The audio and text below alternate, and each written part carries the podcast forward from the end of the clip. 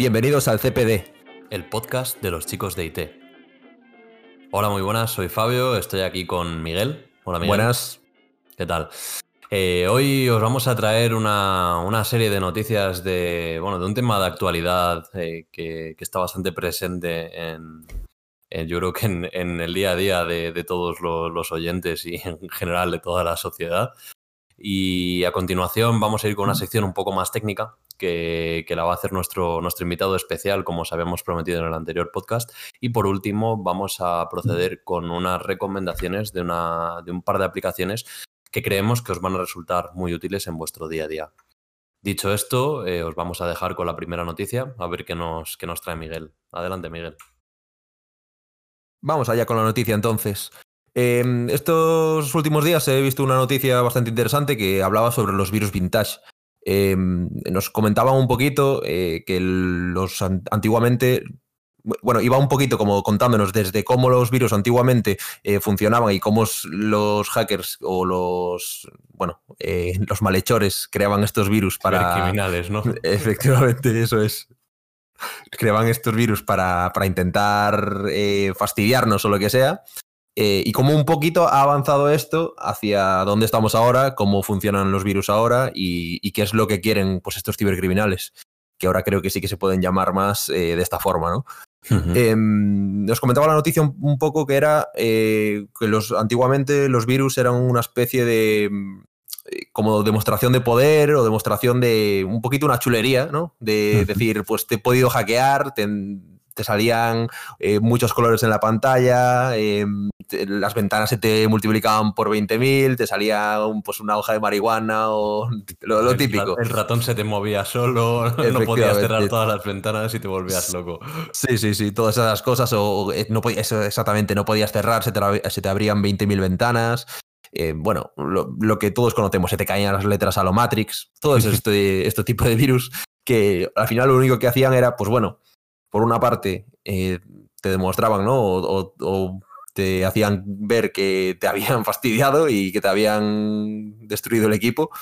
Y por otra parte, bueno, podías o bien perder los datos, que era lo, que- más. eh, el mayor problema que podías tener con esto era que te quedases sin, sin datos, tuvieses que formatear e instalar de nuevo el sistema operativo. Eh, pero bueno, no, no perdías dinero, no perdías nada. Un- bueno, lo que te pudiese costar la clave de Windows o el CD si, no, si lo tenías pirata, ¿no? que era bastante, algo bastante habitual. Em, o llevarlo al informático, que también era algo muy típico de la época, ¿no? De los 90 y por ahí. Em, después, ah, ¿cómo ha evolucionado esto hasta el punto en el que estamos ahora? Pues bueno, eh, sobre todo se ha visto mucho con el tema del coronavirus y todo esto que nos ha afectado este último año, pues eh, el tema de los... Ya lleva unos cuantos años, no es específico de este último año, pero se ha notado mucho más, creo yo, el tema de los, de los ransomware, que también hablábamos un poco, lo comentábamos la, en el podcast anterior, eh, hablábamos un poquito de esto, pero nada, quería entrar un poquito más. eh, no, no va tanto enfocar, enfocado hacia qué es un ransomware, sino eh, cómo hemos llegado de, de estos virus antiguos donde lo único que querían era demostrarnos que eran mejores que nosotros o que te había te fastidiado, a ahora que lo que buscan realmente es eh, quiero tu dinero y ya está, te vacían la cartera. Entonces, pues eh, hemos visto también eh, un par de casos interesantes últimamente, que ha sido, pues mira, eh, en noviembre, esto lo voy a decir un poquito de memoria, ¿vale? Pero en noviembre del año pasado, eh, aproximadamente noviembre y diciembre, eh, a una empresa de videojuegos súper conocida que es Capcom, pues hackearon sus servidores y consiguieron su, su información. No, esto no va tanto hacia el, el estilo de, de ransomware que estábamos hablando ahora, sino que va un poquito más hacia el tema de, de hackeo en sí. Entonces, eh, podemos, tenemos este ejemplo, ¿no? Que atacaron a, a Capcom y les hackearon los servidores, eh, consiguieron sus datos y filtraron los planes que tenían para 2021. Y tenemos el otro ejemplo, eh, a lo mejor incluso un poco peor, ¿no? Que sería el de CD Projekt Red, que es, eh, bueno, muchos lo conoceréis por, la, por los juegos estos de, de Witcher, em, que ahora están, se pusieron como muy de moda con el tema de la, de la serie de Netflix. Em, nada, que los hackearon, eh, entraron a sus servidores, robaron datos, eh, que esto es muy, muy grave, robaron datos de sus eh, personales, de sus empleados. em, o bueno, eso es lo que decían los hackers. No sé si al final se confirmó este tema, pero bueno. Sí, pero eh, fueron, por- fueron dos casos bastante, bastante sonados, ¿no? Para la gente que sigue un poco el mundo de los videojuegos, seguro que, Sí, sí. que nos enteramos todos de, de estos ataques. Exactamente. Eh, por ejemplo, en el caso este de, mm, de CD Projekt Red, pues bueno, eh, hablábamos eso de que la empresa, bueno, por una parte dijeron que no le habían afectado los datos de los usuarios, por otra que sí, y podemos ver un poquito hacia dónde van los tiros con, esta, con este nuevo estilo de, de- virus o de hackeos, eh, que en este caso, pues a CD Projekt le quitaron sus, sus, sus datos, eh, tomaron sus proyectos antiguos, motores de juegos, etcétera, eh, código fuente de algunos juegos y los vendieron eh, hace, bueno, a los 15 días o la semana siguiente por 7 millones de euros, creo que era, o de Wow. dólares, no recuerdo. Esto no va tanto, esto que he comentado ahora de CD Projekt Red y, y de Capcom, no, va, ta- no va tanto hacia el- lo que comentábamos de, de los virus, pero sí tiene que ver con lo de que ahora se busca dinero, no se busca tanto el he fastidiado a esta persona o he fastidiado a esta empresa o he conseguido entrarle y mira lo que te he conseguido hacer, sino que va un poquito más hacia esto que comento de, de, de los del dinero, básicamente. Es un salto de calidad, ¿eh? O sea, de, de- de dar un golpe de poder y decir aquí estoy, eh, sé entrar a tu ordenador, ah, espérate que a lo mejor me hago rico, por lo menos parece que han empezado a pensar. Sí, sí, sí. Pues para mal para nosotros, pero, pero sí. Em, también se comentaba en la noticia esta que vi eh, que había un. Bueno, quiero de- aclarar que era una noticia del país, eh, para decir un poco la referencia, ¿no? De donde la he leído. eh, que había incluso un. Como así como curiosidad, había un youtuber, eh, bueno, sigue habiendo, es un youtuber que se llama eh, Daniel White, que es un tejano, ¿vale? Eh, su canal es Dano CTL. CT, sí, no sé si es un 1 o es una L, creo que es una, E- un 1, pero bueno, entiendo, entiendo que será CTL lo que quiere poner. Eh, que bueno, tiene una cuenta con alrededor de 300.000 suscriptores en su canal eh, y lo que hace es eh, pues, eh, probar virus en sus equipos, en sus máquinas virtuales y nos como que nos es un poco didáctico, nos enseña cómo afectan los virus a, los equipos y ha probado pues eh, virus de todo tipo, de troyanos antiguos hasta los más recientes WannaCry, por ejemplo, eh, del 2018-2019 em, podemos ver, tenemos esta opción de poder ver ahí, eh, pues esto, echar un, ojo al pasado para ver estos virus antiguos. Por otra parte, tenemos también em, una página, que ahora te voy a decir cómo se llama porque la tengo aquí, que era eh, The Malware eh, Museum, que es el museo del malware.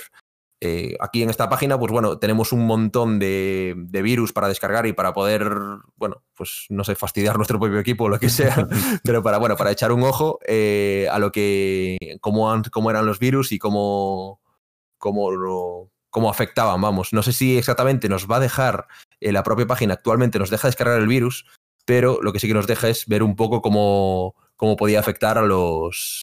eh, nos hace como si fuera un videojuego y cómo podría afectar a nuestros equipos. Nos enseña un poco los, las consecuencias del virus. Es muy interesante, no os recomiendo que si os lo deja descargar lo ejecutéis en vuestro equipo si no sois personal técnico, pero, pero oye, eh, yo creo que es pues algo, algo muy curioso e interesante de, de ver. Sí, lo que yo he indagado, eh, sí que he visto que, que puedes eh, entrar y te hace una simulación de cómo afectaba ese virus, cómo se te quedaba la pantalla, etcétera, etcétera. No sé exactamente si buscando un poquito más a lo mejor nos deja descargar el virus, no lo recomiendo. Em, así un poquito para cerrar este tema o esta noticia, em, quería comentar, eh, bueno, pues eh, que también los virus antiguos, eh, muchos de los, de los antivirus modernos eh, se basan en, en el funcionamiento de estos antivirus, an- de estos virus antiguos para, para reconocer los virus, los virus actuales. Y bueno, que también es eso, muy interesante siempre conocer el pasado para ver dónde estamos ahora y cómo hemos avanzado, ¿no? Esto es, pues siempre es interesante, creo que en todos los aspectos ya de, de la vida, no solo en, en los virus. Bonita reflexión, Miguel.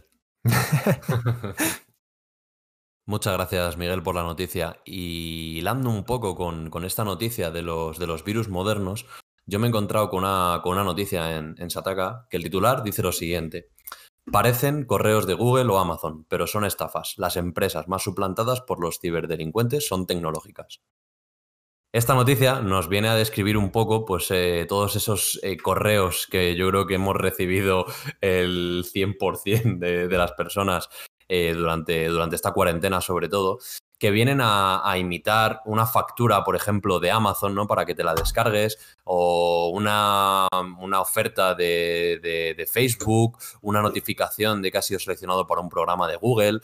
Eh, incluso, por ejemplo, eh, un correo de Netflix en el que te piden que recuerdes que, que, cambies tu contraseña o que la restaures porque ha habido un inicio de, de sesión falso y te piden que la restaures. Eh, este tipo de notificaciones siempre llegan con el, eh, por correo, ¿vale? Y llegan siempre con el diseño corporativo de las empresas. Es decir, tú recibes este correo y si no te fijas en detalles claves, lo más seguro es que piques y creas que realmente eh, son estas empresas las que te están mandando el correo. Obviamente, si nos fijamos un poquito, podemos ver que a lo mejor el correo del cual recibimos esa notificación, pues no es un correo oficial de, Amazon, ¿no? Por ejemplo, no va a ser un eh, info arroba amazon.es, no sé cuál es el correo, ¿no? Por el que suelen enviar los, los, correos, pero eh, te vas a encontrar con una cadena de caracteres que nada tienen que ver con Amazon. O, por ejemplo, si te pones encima del botón por el cual te intentan hacer esa, eh, ese intento de de ataque, vas a ver que el enlace no te está llevando a amazon.es o a Netflix, sino que te está llevando a una URL que desconoces por completo. Eh, el informe señala que las estafas de este tipo, usando como cebo a grandes empresas tecnológicas, han aumentado considerablemente durante el 2020 debido al confinamiento del teletrabajo. Es normal, ¿no? Por al final eh, es muchísimo más fácil llegar a la gente cuando está trabajando en sus casas que a lo mejor eh, a un correo empresarial cuando estás en la oficina, pero al final cuando estás en la oficina yo creo que siempre tienes al, informático circulando por allí y, ¿no? ¿A quién no le han preguntado de, oye, mira, he recibido este correo, ¿qué, hago? ¿Lo borro? Y, nosotros con cara de susto le decíamos, elimínalo, o sea, elimínalo. No lo toques, no, lo toques. Entonces ahora yo creo que la gente en sus casas como que eh, no tiene esa protección y es mucho más fácil, aparte que, bueno, eh, los típicos eh, emails de, correos o de empresas de transporte eh, son más fáciles de, picar durante este 2020 porque yo creo que la compra de productos de, forma online es que se ha multiplicado en una cantidad desorbitada. Entonces, al final, es mucho más fácil llegar a la gente.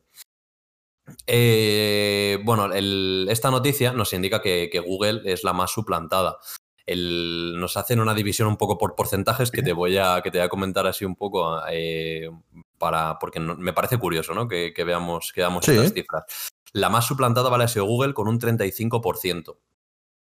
La siguiente ha sido YouTube con un, con un 13%, Facebook con un 7%, Amazon con otro 7%, Apple con un 6%, Adidas con otro 6%, Microsoft con un 4%, PayPal con un 4% y WhatsApp con un 3%. Yo no he visto ni la mitad de estos correos, ¿no? Pero bueno, yo creo que sí que la gran mayoría hemos recibido los de Google, Facebook, incluso Amazon. Yo tengo que decir en, eh, por mi parte, eh,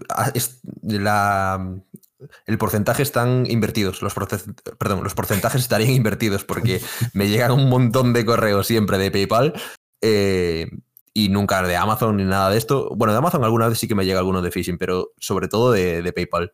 Siempre. Eh, bueno, obviamente ya sabemos lo que hay que hacer, ¿no? Eliminarlo.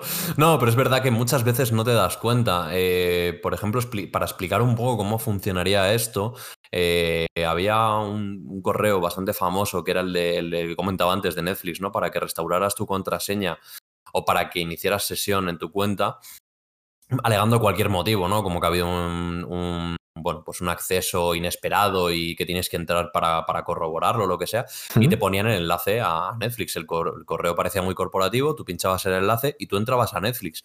Pero claro, realmente si te fijabas en la URL, no estabas accediendo a Netflix, estabas accediendo a una landing fake que se llaman, eh, que realmente es una copia de la página principal de Netflix pero que el formulario está alojado en otro sitio. ¿Qué pasa? Que tú completabas el formulario con tu contraseña y este te devolvía error. ¿Vale? Te devolvía error, lo que hacía era almacenar en el servidor bueno, de, la, persona que ha configurado eso para, para lanzar el ataque, almacenaba tu usuario y contraseña y automáticamente te redirigía a la página de Netflix. Entonces tú cuando volvías a iniciar sesión ya entrabas. ¿Qué pasa? Que pues lo normal es que si no te fijas en esos pequeños detalles digas, bueno, me he confundido en una mayúscula o en tal. Entonces, a lo mejor no te has dado cuenta, has iniciado, has intentado iniciar sesión en ese servidor falso hmm. y el ciberatacante se ha quedado con, tu usuario y contraseña. Entonces, bueno, eh, que muchas veces, aunque creamos que estamos protegidos y que lo hacemos todo bien, pues puede ser que hayamos metido la pata en, alguno de esos temas y nuestra contraseña sea vulnerable. Sí, al eh, un poquito, perdona Fabio, un poquito lo que, mm, lo que sabemos es que por mucha em, seguridad que tengas en tu red, en tu equipo, si al final vas tú como usuario, tanto sea un usuario menos, menos técnico o sea alguien totalmente de un perfil muy técnico, si vas y por error o por despiste pinchas en el enlace, eh, pones tu contraseña y la lías, pues bueno, ya sabemos qué es lo que pasa. Efectivamente. Y nada, eh, por último, voy a, voy a comentar un último párrafo que me parecía interesante añadir, ¿no? un poco para conocimiento de todos, eh, que bueno, nos comenta que, que los, los, sectores que más han sido ciberatacados durante el 2020 eh, han sido el, el financiero y, y el de seguros. Pero el sanitario, el energético y el manufactureo han sido los que han experimentado un mayor aumento de los ataques. Esto tiene que ver un poco porque han sido eh, los sectores que no han cesado su actividad durante todo este confinamiento. Al final, lo que buscan los ciberatacantes es llegar a empresas que están activas o a sectores que están activos. Entonces, bueno, pues me parece interesante saber que, precisamente en, estos sectores que son tan importantes han sido donde más han experimentado este aumento de ataques. Pues muy bien, muy interesante la noticia. Eh, al final todo esto, pues bueno, ya sabemos qué es lo que hay. Hay que tener mucho más cuidado, eh, todos. Y, bueno, eh, al final me recuerda un poquito a, un meme que, vi el otro día, que de hecho te pasé, Fabio, em, que era un, salía un tío con una armadura enorme donde solo tenía una rendija para los ojos. Entonces en la armadura le ponían como comentarios de eh, seguridad, equipo de IT súper preparado, eh, firewall, eh, todo, bueno, una seguridad de la hostia. al final le entraba una flecha por la rendija que tenía en el ojo y, en la flecha ponía usuario haciendo clic en un email. Pero bueno, al final ya sabemos qué es lo, que pasa. Si la liamos en la tontería, pues bueno, son cositas que pasan, pero muy interesante la noticia, Fabio. Siguiendo un poco el cauce de esta última noticia sobre los virus modernos y los correos fake, también es interesante incluir los, falsos SMS que se han estado recibiendo a través de, compañías de, transporte, eh, simulando ¿no? estas compañías de transporte para tú poder hacer el seguimiento de, tus pedidos. Eh, esto se ha visto mucho en, la aplicación de, bueno, en, en el servicio de mensajería de correos y en el servicio de mensajería de FedEx. Este último eh, es el más peligroso de todos, porque lo que han hecho ha sido eh, un, software malicioso que lo que hace es infectar eh, nuestro teléfono móvil, llegando a provocar unos daños bastante, bastante considerables. se calcula que unos 60.000 dispositivos han sido infectados en todo el mundo y que la gran mayoría de ellos ha sido en España. Y bueno, pues, ¿qué hace esta aplicación? Eh, bueno, este virus lo que hace es instalar una falsa aplicación de SMS en nuestro teléfono móvil que lo que va a hacer es copiar nuestra libreta de contactos y reenviar este, este mensaje a todos nuestros contactos.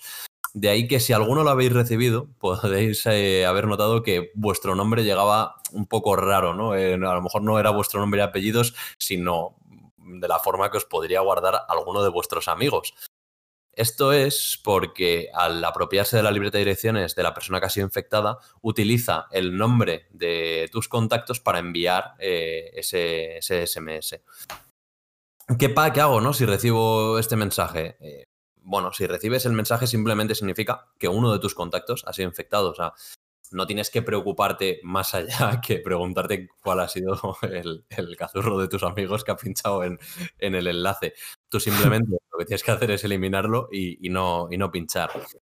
En el caso de que pinchemos, eh, lo que hace esta aplicación eh, es infectar nuestro teléfono móvil de tal forma que consigue acceso a todos los datos de nuestro, de nuestro teléfono. Entonces, eh, bueno, pues lo, que, lo que logra es, por ejemplo, el acceso a las cuentas bancarias, a las contraseñas que tengamos almacenadas en el, para los correos electrónicos configurados, Facebook, Instagram, y además eh, también lo que puede hacer es controlar nuestra pantalla y ver lo que estamos haciendo en tiempo real.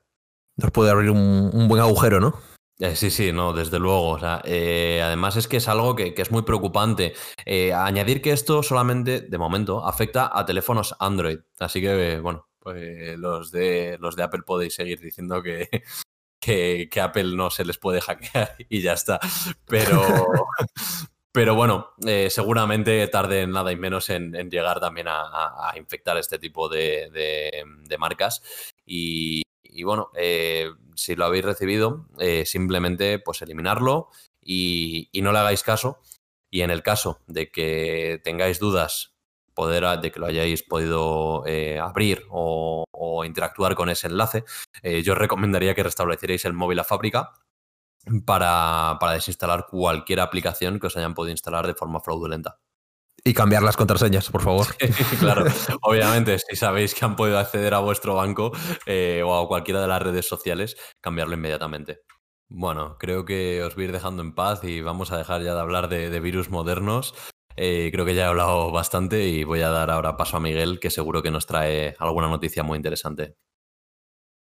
Muy bien, Fabio. Pues eh, os traigo aquí una, noticia bastante interesante, al menos para mí, que es eh, un poquito sobre la nube, ¿vale? Porque mm, quería introducir un poco este tema, eh, ya que nuestro invitado va a hablar un poquito de esto también, o sea, más de forma más extensa y más especializada. quizá técnica, sí, o especializada, ¿no? Yo quiero hablarlo de una forma quizá para que se entienda, para que todo el mundo lo entienda. Y es un poco esto, como comentaba, de la nube, ¿vale? Eh, la nube. Eh, durante este último año, como todos sabemos, pues la nube ha crecido muchísimo. Eh, bueno, hemos estado todos en casa, hemos estado pues de teletrabajo, con videoconferencias, con, bueno, al final con, todo esto que, que, hemos vivido este último año, ¿no? Entonces, ¿qué ha pasado con la nube? Pues como el resto de servicios de Internet, pues ha crecido muchísimo, pero muchísimo. Eh, leí aquí unos datos que decían que ha habido un 40% de incremento del tráfico de Internet. Un 40%. Es una barbaridad. Bueno, esto era en España, quiero, quiero aclarar. En el mundo, pues supongo que será un dato similar, quizá un poco más pequeño, porque hay algunos países que no están tan informatizados, pero, pero que es un dato brutal. Eh, un 40% es un incremento enorme del uso de Internet y mucha parte de este 40% pues va dirigida a la nube. O sea, no será un porcentaje altísimo, pero un buen porcentaje será, se corresponde con la nube. Eh, ¿Qué ha pasado? Pues bueno, eh, ahora hemos pasado de tener pues todo físicamente, entre comillas, porque realmente es algo virtual, pero hemos pasado a tener todo físicamente en nuestra empresa, ¿no? A nosotros estar pues eh, físicamente situados muy lejos de nuestra, de nuestra empresa, con lo cual o bien utilizamos la nube que nos facilita eh, nuestro, nuestro, nuestra empresa o, o nuestro, nuestros informáticos, ¿no? O utilizamos la nube que nos facilita, esto es mucho más inseguro, obviamente, que nos puede facilitar, pues bueno, una empresa externa. Em, ¿Qué es la nube? Vale, esto es muy importante. Quizá debería haberlo mencionado antes, pero bueno, os lo digo ahora, lo siento. Eh, ¿Qué es la nube? Pues bueno, la nube vienen siendo pues, unos servidores, y, igual que para simplificarlo mucho, mucho, mucho, se vendría siendo como si nuestro disco duro de nuestro equipo estuviese en, red, en un servidor que está, pues bueno, en un centro de procesamiento de datos, eh, muy lejos de aquí, o, cerca, bueno, pero en una eh, localización remota, con bueno, un ancho de banda enorme, con una capacidad enorme de, procesamiento y, que tengamos estos datos con una disponibilidad 24, 24 por 7, ¿no? Que es lo, principal. Eh, entonces, bueno, pues esto es un poco lo que, lo que se ha propiciado eh, desde que desde que ha empezado el tema de la pandemia. Es verdad que la nube ya venía, era un tema que estaba muy candente, que venía pues muy fuerte, avanzando muy rápido, pero bueno, en este último año pues se ha incrementado, pues como sabemos, muchísimo.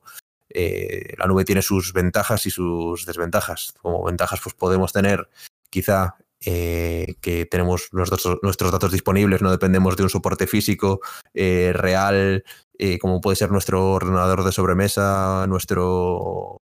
Bueno, ya veremos qué más dispositivos hay, nos los explicará nuestro invitado. Sin embargo, pues podemos tenerlo en una localización remota donde, bueno, se encargarán de que esté disponible. Si no se nos fastidia un disco duro, pues nos lo cambiarán. Eh, y bueno, bueno, nos lo cambiarán, no, lo cambiarán y habrá con nuestros datos, habrá los datos de, otro, de, otros, de otros miles de personas, ¿no? Em, pero, sin embargo, podemos perder, por otra parte, un poco de privacidad, eh, un poco bastante.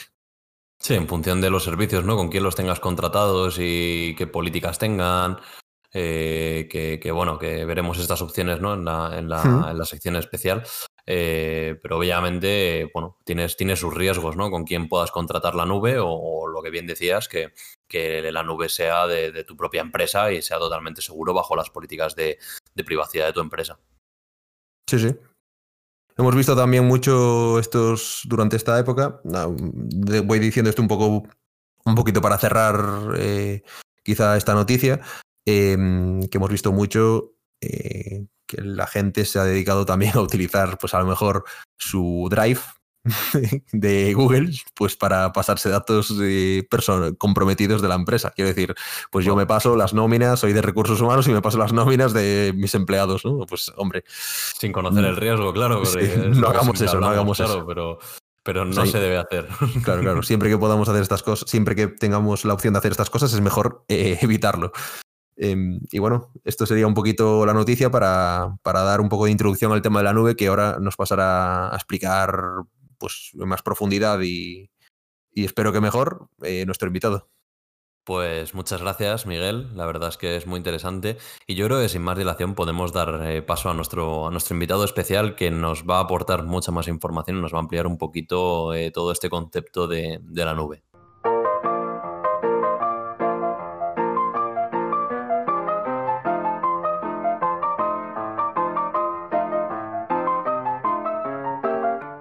Muy bien, pues eh, vamos allá con nuestra sección de nuestro invitado de hoy. Em, que bueno, creo que voy a dejar que se presente el mismo. Hola, muy buenas a todos, ¿qué tal? Mi nombre es, Nacho, soy como mis dos compañeros, soy técnico informático y bueno, como comentó Miguel en el anterior eh, podcast, pues gracias al maravilloso mundo de Internet y que todo el mundo a día de hoy solo saca las cosas malas, pero bueno, también tiene cosas buenas, pues nos conocimos y allá por hace 10 años o más de 10 años. imagínate lo que ha llovido que nos conocemos los tres y bueno, nos ha dado tiempo a, batallar sobre, sobre muchas, muchas cosas. Pero bueno, que me extiendo. Eh, nada, pues estoy aquí para hablaros un poco de, pues del tema de, de la nube, de servicios a la nube, como ha comentado antes Miguel.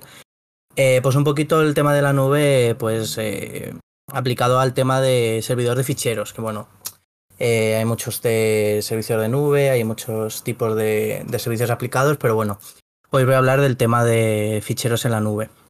Básicamente lo podemos englobar en dos grandes eh, secciones. Una lo que viene siendo así como eh, las nubes, me gusta a mí decir las nubes privadas, es decir, las nubes que tenemos control total sobre ellas, y las nubes comerciales, por así decirlas, que son pues, pues, las que todos conocemos y a día de hoy usamos, que son pues tanto Google Drive como OneDrive, eh, bueno, pues de las grandes multinacionales.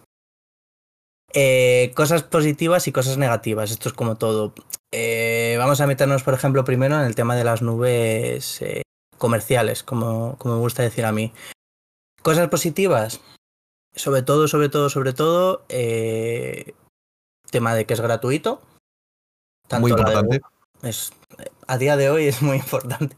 Tanto las de Google Drive como OneDrive es eh, tema gratuito y sobre todo también la facilidad de acceder a ellas. Eh, simplemente con el hecho de tú tener una cuenta en Gmail o tener una cuenta en Hotmail, eh, ya tienes acceso a, ambas nubes. Partes negativas. Parte número uno, pues que obvio es gratuito, pero no todo. Te ofrecen una limitación de espacio. Creo que creo recordar que en Gmail, en Drive son aproximadamente unos 15 gigas, una cosa así. Sí, en OneDrive creo que son 5. 5 gigas y en, y en, y en un Drive de Google creo que son 15. Sí. Sí. No está mal eh, si eres, como digo yo, un usuario de andar por casa. Es decir, me subo mis fotos, me subo mis fotos de las vacaciones, mis vídeos para pasar a mis amigos y demás. Claro, esto que conlleva que para el tema de empresas o pequeñas empresas, pues ahí entramos en el problema de si quieres más espacio, obviamente tienes que pagar.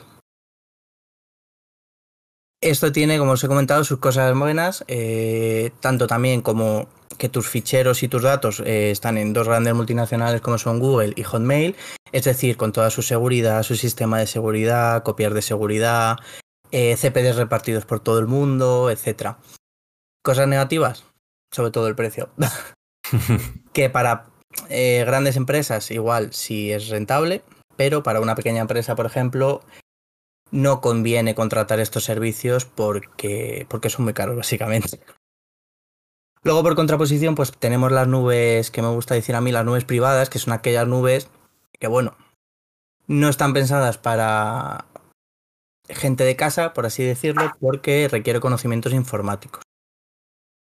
¿Esto qué conlleva? Pues conocimientos informáticos respecto a eh, saber eh, montar un servidor, administración de servidores, eh, conocimientos de red, bueno, un montón de, conocimientos que con las comerciales, eso pues todo nos lo da el, proveedor de servicios, que por otro lado está muy bien, también tengo que decir. Habría que, Nacho, quizá también a lo mejor tener en cuenta el tema de que, bueno, es verdad que con las comerciales, eh, como decías tú ahora hace un momento, eh, tienes que hacer, no tienes que hacer ninguna inversión, inicial al menos. Eh, con estas no comerciales o que son para usuarios más técnicos, sí tienes que hacer una inversión en principio, ¿no? Quiere decir, tendrías que comprar claro, estas... unos duros o algo. Eso es, en estas pues hay que hacer una inversión inicial, pues respecto al servidor inicial, tema de discos, sobre todo también tema de pues tener al final lo que es la línea de internet, eh, línea de, de corriente eléctrica, etcétera. O sea, no es gratuitamente, no es gratuito, es gratuito el software de uso, pero sí. no así el contenedor, por así decirlo, y todo lo que conlleva el, el, mantener esta, esta nube, por así decirlo. Dentro de las nubes privadas, como me gusta a mí decirlo, ¿vale? Yo eh, diferencio a dos eh, marcas de software, sobre todo. Una es OnCloud y otra Nextcloud. Para los que no conozcan, son dos software, eh, software libre, ¿vale? O sea, que se puede instalar en cualquier lado, es gratuito. Y lo podéis instalar sobre todo en servidores Linux. Vamos, es mayormente el, el, potencial que tiene de alojamiento este tipo de, de software. Está muy bien, por como decía, es tema gratuito, eh, pero claro, ya tienes eh, que con lo que conlleva con ello, pues tener un servidor, tener un alojamiento y tener sobre todo mucho espacio. Esto tiene sus pros y sus contras. Sus pros, por así decirlos, pues eso, el tema de que controlo eh, todo el software que conlleva, eh, control de, de, usuarios, permiso sobre todo de mis ficheros, sé en todo momento dónde se encuentran mis ficheros, y también, sobre todo, pues si que ocurre algún problema o cualquier cosa, eh, pues lo puedo solucionar, si sé, al, al, instante. ¿Cosas negativas? Una, sí. una consulta, Nacho. Eh, a ver si nos puedes aclarar, porque tengo esta duda ahora mismo. Eh, ¿En este tipo de, de, nubes tendríamos algún tipo de, de monitorización incluida en, en, sí en el propio sistema? ¿O tendríamos que depender de, bueno, directamente pues hacer pues un htop en, en el propio Linux que tengamos montado o directamente instalar un servidor, un servidor de monitorización como sea pues un Zabbix o un Puedes hacerlo no, de varias maneras. Puedes o montarte un, un, servidor de monitorización externo o estas propias herramientas traen pues un pequeño registro de eventos, nada, es muy básico que te muestra pues la cantidad de recursos consumidos en el momento, tanto de recursos del servidor como recursos de monitorización de red. Es decir, si hay algún pico de red o en qué, cuánto se está consumiendo en ese momento, incluso qué usuarios están conectados. Vamos, te permite un sistema de monitorización, las propias herramientas, pero es muy básico, no es como por ejemplo un sistema de monitorización Zabbing, Nagios, que eso te muestra más, más a fondo. Características principales entre uno y otro. Bueno, comentar que Nextcloud eh, está basado en OnCloud, ¿vale? OnCloud fue el primero que salió y Nextcloud está basado en OnCloud. Y como característica sobre todo principal es eh, Nextcloud es totalmente libre, ¿vale? No hay ningún, ay, perdona, no hay ninguna limitación respecto al uso de la herramienta ni nada. Y OnCloud sí que tiene eh, características premium, es decir, te ofrecen el software para tu uso sin límite, lo que tú quieras, no, no, requiere suscripción ni nada, pero sí que tiene ciertas funcionalidades que allá sí que requiere la licencia Enterprise, que se llama. Que esa sí quiere. Esa sí tiene, sí tiene un coste. Eh, una pregunta, Nacho. ¿qué, ¿Me puedes dar aquí algún ejemplo para que también se pueda hacer un, un, una idea a la gente de que alguna función cualquiera eh, que nos permitiría. Eh, la parte de premium de empresa, claro. ¿no? Sí, por ejemplo, el tema de. Pues el tema, por ejemplo, de. En Nextcloud, por así decirlo, ¿vale? Tú puedes poner unas funcionalidades que sea un requerimiento mínimo de contraseñas. Es decir, pues como. Sí, una complejidad. caracteres, eh, poner. Eh, pues eso, mayúsculas y minúsculas. Y por ejemplo, en OnCloud no. Esa es una función Enterprise. Otra de las funcionalidades, por ejemplo, es eh, la comprobación, la autenticación SSO en single sign-on para una, una, empresa y demás. Esa Nextcloud te la ofrece totalmente gratuita, como he comentado, pero OnCloud sí que requiere la función premium. O sea, te digo, tiene sus cosas buenas y sus cosas malas. También comentar, por ejemplo, que sí que tienen un. Esto, yo lo descubrí hace poco y me resulta bastante curioso.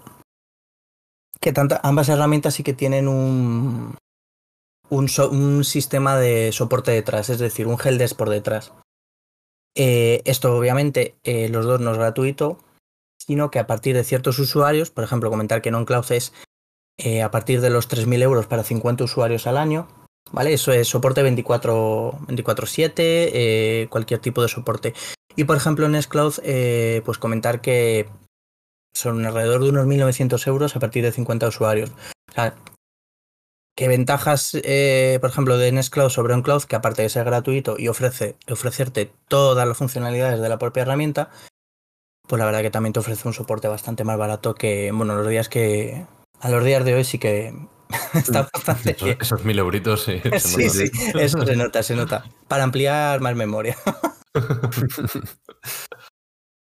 y bueno, así como último comentar, por ejemplo, que como diferencias entre una y otra también, pues eh, el soporte sobre las aplicaciones de móviles, que hoy en día no es tan común, pero bueno, comentar también que Nextcloud sí que te permite instalar, las dos te permiten instalar aplicaciones sobre el móvil, ¿vale? Pero eh, Nextcloud está pensado también para Windows Phone, que hoy en día no se utiliza tanto, pero bueno, que también está ahí para algún nostálgico.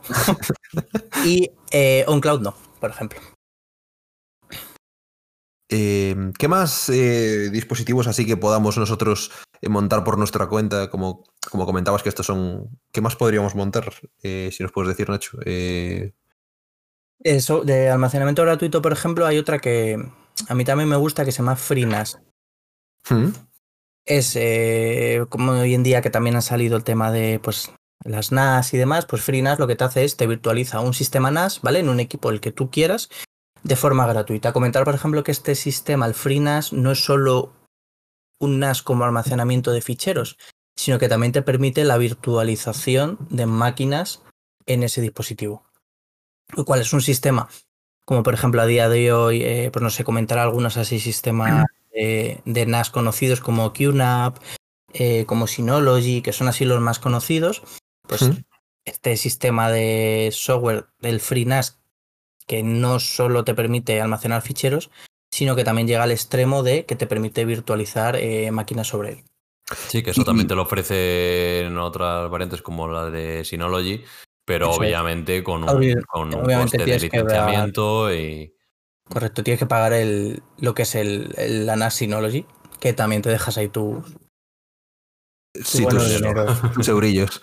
Y una última cosa, Nacho. em, ¿Qué nos puedes decir también un poco sobre el tema de, la- de las NAS? No sé qué te parecen, si nos puedes dar un poquito de tu, de tu opinión. Si lo ves como mejor eh, opción quizá para a lo mejor no tan grandes empresas y a lo mejor un usuario tampoco tan técnico como, como para un cloud, quizá eh, puede ser que, que, como que cubra ese, ese vacío entre usar una nube de Google o de, de OneDrive o Dropbox, por ejemplo, y, y entre OnCloud y Nextcloud, que lo tienes que montar tú en tu casa. Y a ver, yo el sistema de NAS me gusta siempre pensar que, que, eso, que es para, para personas de a lo mejor o un sitio de no más de 5 o 7 personas, por así decirlo. Te ahorra mucho la vida. El, el, yo digo que el, la NAS eh, sustituye al informático respecto al servidor de ficheros y demás. Porque la verdad es que son muy prácticas y son muy, muy útiles. Eh, vamos, te compras eh, lo que viene siendo la máquina, eh, ya sea los más conocidos, no y QNAP. Eh, y como digo yo, darle todo siguiente, siguiente, siguiente. Te permite almacenar ficheros, te permite virtualizar máquinas, instalar aplicaciones, vamos, un montón de, de cosas. Ya te digo, para gente así que es, es un pocos usuarios y necesitan sobre todo compartir ficheros y sobre todo, y muy importante, hacer copia de ficheros. Eh, una NAS eh, está muy, yo, vamos, la, la recomiendo. Además, yo creo que también es interesante saber que dentro de, estas NAS pues tenemos diferentes gamas que, pueden ir un poco orientado a, esos diferentes tamaños de empresa o diferentes utilidades, porque si yo no recuerdo mal, cuando, cuando estuve mirando un poco el mercado tenías NAS desde 150 euros, 200 euros las más básicas a, mi, a más de 1000 euros la, las más completas. Entonces, qué bueno que, que también podéis ajustar un poco vuestro presupuesto a, a esa, pues a esa cantidad de gente que tengáis en vuestra empresa o, o, o directamente al uso que le vayáis a dar. Sí, al final sí. es como un servidor, o sea, no deja de ser un servidor y al final pues eso, eh, dependiendo del uso y características que necesites, pues eh, meter más o, o, menos dinero al fin y al cabo. Sí, también eh, es interesante tener, la, eh, o sea, tener en cuenta la, la opción, creo yo, que, que es o sea, la característica que nos ofrece la, las NAS quizá con respecto a estos otros servicios es eh, toda la gama de aplicaciones que podemos montar eh, dentro de ellas. Quizá pues, podemos montar pues, hasta desde un servidor Apache, eh, para quien no lo sepa, usuarios menos técnicos, viene siendo un servidor para montar páginas web. Eh, desde un servidor Apache podemos montar un, pues es que lo que queramos, un servidor de descargas, podemos montar un Plex que viene siendo eh, un servidor multimedia para ponernos nuestras películas. Un servidor de correo, lo que tú necesites, vamos. Lo que necesitemos. Algunas incluso hasta permiten, bueno, a estas alturas casi todas, virtualizar. Sí, vamos, ya te digo, es, te permite también en función del software que tú, que tú tengas, pero vamos, te permiten un montón de, de, cosas, como comentabas, desde un servidor de hasta un CRM, eh, un montón de cosas. Vamos, yo he visto eh, hasta servidores de, de, Git de programación para subir código de programación, comprobadores de código de programación, vamos. Eh, yo la sí, verdad que... Te dejan sí. instalar hasta sus propias herramientas de, de Word y Excel de open source para que puedas directamente abrir tus archivos en, en el propio sistema operativo. Sí, incluso nah. También aparte hay paquetes, eh, comunidad, es gente que pues eso, fanática de, de pues en este caso por ejemplo Synology de Quna por así decirlo que desarrollan sus propios paquetes y los ofrecen a la comunidad para que tú los instales en la propia NAS y le des funcionalidades añadidas a, uh -huh. a las herramientas eh, importante, así como dato, no sé si queréis ya un poco para cerrar, porque creo que nos estamos yendo un poquito de tiempo. Eh, importante como dato, recordad que las NAS vienen sin discos duros. No cometáis el error de comprar la NAS, montarla en casa y no tener discos duros. No hagáis como yo cuando no tenía ni idea que compré una NAS y luego tuve que comprar los discos duros porque creía que venía con discos. Eso es muy importante, eso es muy importante.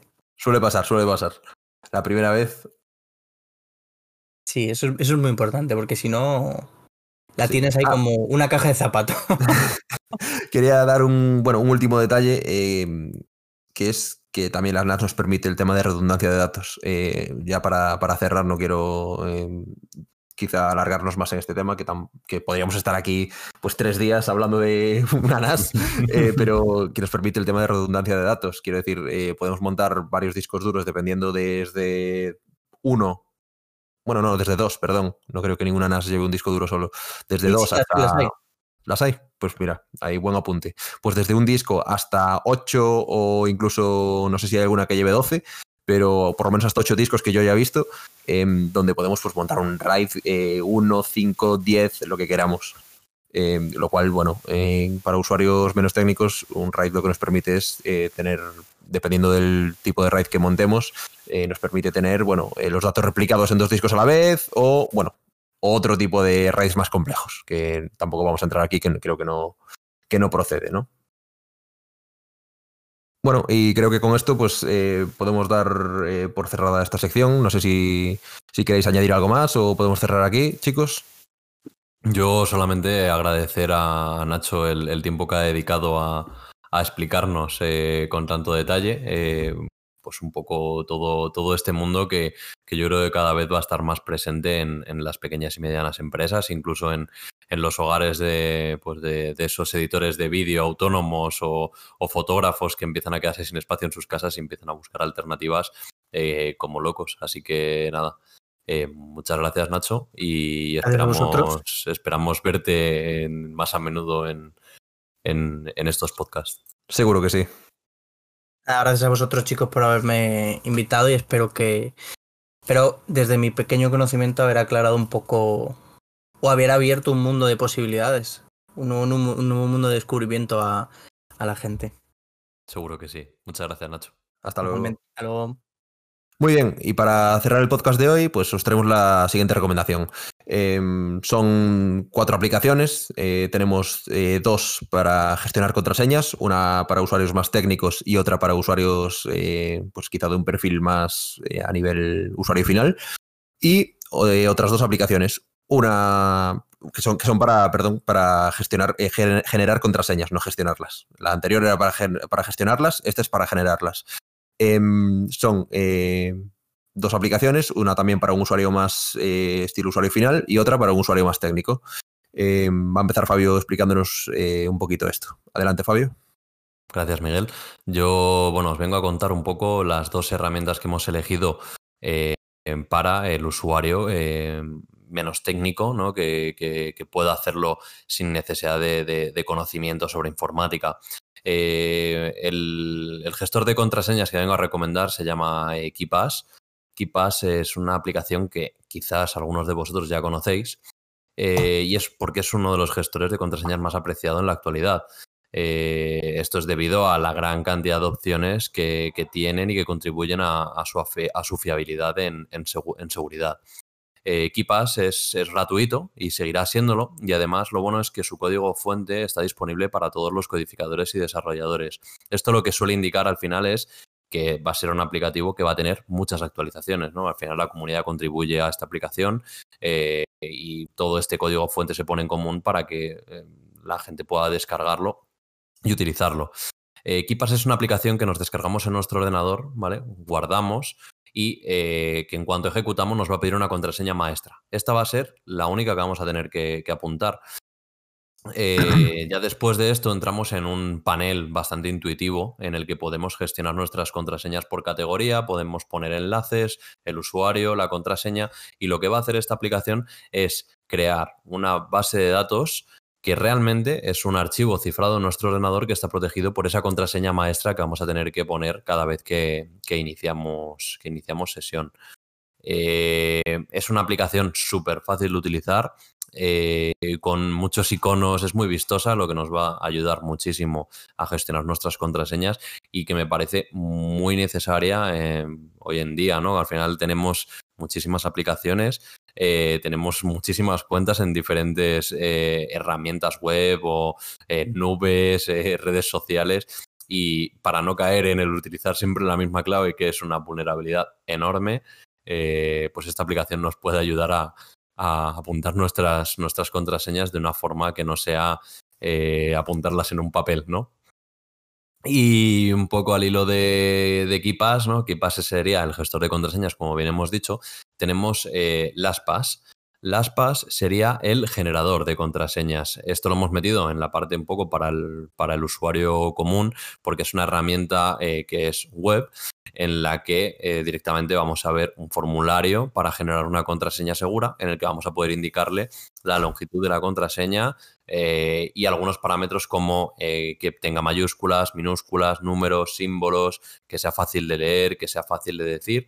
Eh, y, bueno, y directamente una vez hayamos seleccionado esos parámetros, nos la va a generar y podemos copiarla y almacenarla en nuestro, en nuestro KeePass. Así que ya sabéis, si tenéis complicaciones para, para, gestionar vuestras contraseñas, estas dos herramientas pueden ser de mucha utilidad. Y ahora, pues yo creo que podemos ya pasar con el perfil un poquito más técnico y a ver qué nos tiene preparado Miguel. Sí, em, quería hacer un apunte sobre tu bueno, sobre tu generador de contraseñas, ¿vale? Que es el, el LastPass, que es que, bueno, cuando generéis una contraseña eh, por internet, eh, no escribáis esa contraseña. O sea, no cojáis esa contraseña que se os ha generado porque no sabéis dónde esa contraseña, dónde, si se está guardando en una base de datos o qué está pasando con ella.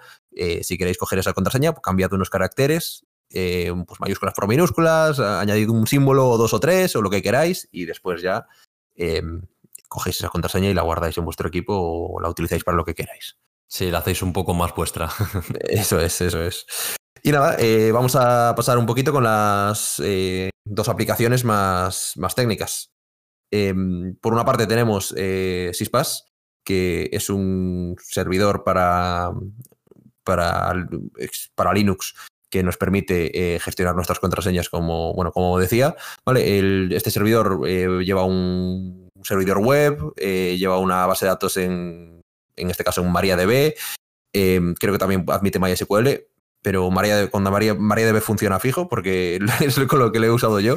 Em, lleva PHP, tiene que ser eh, bueno, mayor a 7.0. Eh, y bueno, necesita después una serie de, dependencias que, bueno, no vamos a mencionar aquí, pero eh, que necesita unas cuantas dependencias más. Em, instalamos esta aplicación con nuestro Apache, con o lo que sea, con nuestro MariaDB, con nuestro PHP, entramos vía web en una IP que, no, que tengamos eh, esa máquina virtual. Eh, como ya he dicho, tiene que estar instalado en un Linux. Eh, puede ser un Debian, un Ubuntu, un CentOS, lo que, lo que queramos. Y nada, una vez que instalamos eh, esta aplicación, accedemos vía web y tenemos pues un panel eh, muy vistoso, muy agradable al usuario, donde podemos pues generar nuestras contraseñas, eh, podemos gestionarlas, crear categorías, crear etiquetas, crear, incluso gestionar contraseñas para distintos clientes. Es como un paso más que el, que el KeePass que nos comentaba Fabio, porque podemos bueno, gestionarlo un poco más a nivel de tener muchos clientes, tener distintos usuarios, gestionar permisos por, usuarios si queremos que puedan ver determinadas contraseñas. Em, bueno, después ya tenemos todo el tema de em, si queremos eh, hacerlo un poco más seguro, podemos forzar que se modifique por HTTPS, o sea, que se modifique, perdón, que se acceda solo por HTTPS, lo cual es, eh, bueno, protocolo seguro eh, web. Y bueno, es un poco una, aplicación pues más potente y sí como sí que tengo que decir que como desventaja, eh, la primera vez es muy liosa porque las contraseñas no se llaman contraseñas, se llaman cuentas. Entonces, cuando le das a crear una contraseña, te sale crear nueva cuenta y ahí ya empieza un lío con los nombres eh, tremendo. Las traducciones, ¿no? Es maravilloso las traducciones. Eso es, eso es. Y, y nada, eh, comentar simplemente eso. Después, eh, ¿qué ventajas tenemos con respecto a, al KeePass? Eh, para mencionarlo así rápido, ventajas y desventajas. pues como desventajas tendríamos que es más complejo de montar, porque bueno, tenemos que saber un poco de Linux y un poco de, sistemas. Em, y como ventajas, pues tenemos un montón que podemos acceder vía web desde cualquier equipo de la red, podemos gestionar permisos de usuarios, nuestras contraseñas van cifradas, bueno, igual que en KeePass, pero además tenemos una contraseña maestra para cuando tengamos que hacer algún tipo de cambio. Bueno, podemos securizar como queramos el servidor Apache o en Jinx o lo que tengamos montado, porque al final, bueno, es un poco más, ir un paso más, podríamos decir. Y no quiero entrar mucho más en detalle porque, bueno, eh, ya nos pondríamos mucho más técnicos y, bueno, tampoco tiene mucho sentido hacer ahora aquí un, tutorial de cómo, de cómo montar el SysPass. Eh, solo mencionar que en Debian da ahí un problema con las dependencias, pero bueno, fácil de solucionar. haciendo un par de búsquedas en Google. Y como otra herramienta para generar contraseñas traigo el PWGen, que también es una herramienta para Linux, muy sencilla, muy, muy, muy sencilla. se instala pues de forma muy fácil, pues en tanto en eh, Linux, en Ubuntu con apt-get eh, install, en Debian también con apt install y bueno, eh, después un, pues quizá un Arch con un pacman-s, muy sencillo, y pondríamos pwgen, nos, nos instala el programita en cuestión y podemos generar, gestionar y bueno, gestionar, no, perdón, generar nuestras contraseñas con distintos comandos, como ya sabemos cómo funciona en Linux, con menos C, pues escogemos la longitud de la contraseña, pues eh, con, no recuerdo ahora mismo, pero con menos A creo que escogíamos si era mayúsculas o minúsculas, si incluía mayúsculas o minúsculas. Y podemos ir gestionando eh, las contraseñas, también el número de contraseñas que queremos que nos genere y nos van generando contraseñas aleatorias. Con lo cual, pues también, eh, a diferencia de las PAS, pues es como más, un poquito más completo y, sabemos que esas contraseñas no se están guardando en ningún sitio porque se están generando en nuestro equipo. también mencionar que es un requiere un, paso más, igual que el SysPass, es decir, requería un, era una vuelta de tuerca más que el KeePass, pues el PWGen es otra vuelta de tuerca más que el LastPass, ya que, bueno, en LastPass accedemos a una web y generamos la contraseña. Aquí tenemos que, pues, ya meternos un pelín, eh, zambullirnos un pelín en la terminal de, de Linux y escribir ahí cuatro comandos. Sí, o instalarte el mismo Linux si, si no lo tienes, ¿no? Por no es lo habitual. Sí, sí, sí. Y que bueno, creo que con esto eh, ya podemos cerrar el podcast de hoy. No sé qué te parece. Eso es, Miguel. Yo creo que ya, ya por hoy hemos hablado suficiente y seguro que hemos saturado la cabeza de, más de un oyente. Así que podemos dar por, concluido el, podcast de hoy. Eh, esperamos que os haya gustado y bueno, nos vemos la semana que viene. Hasta luego.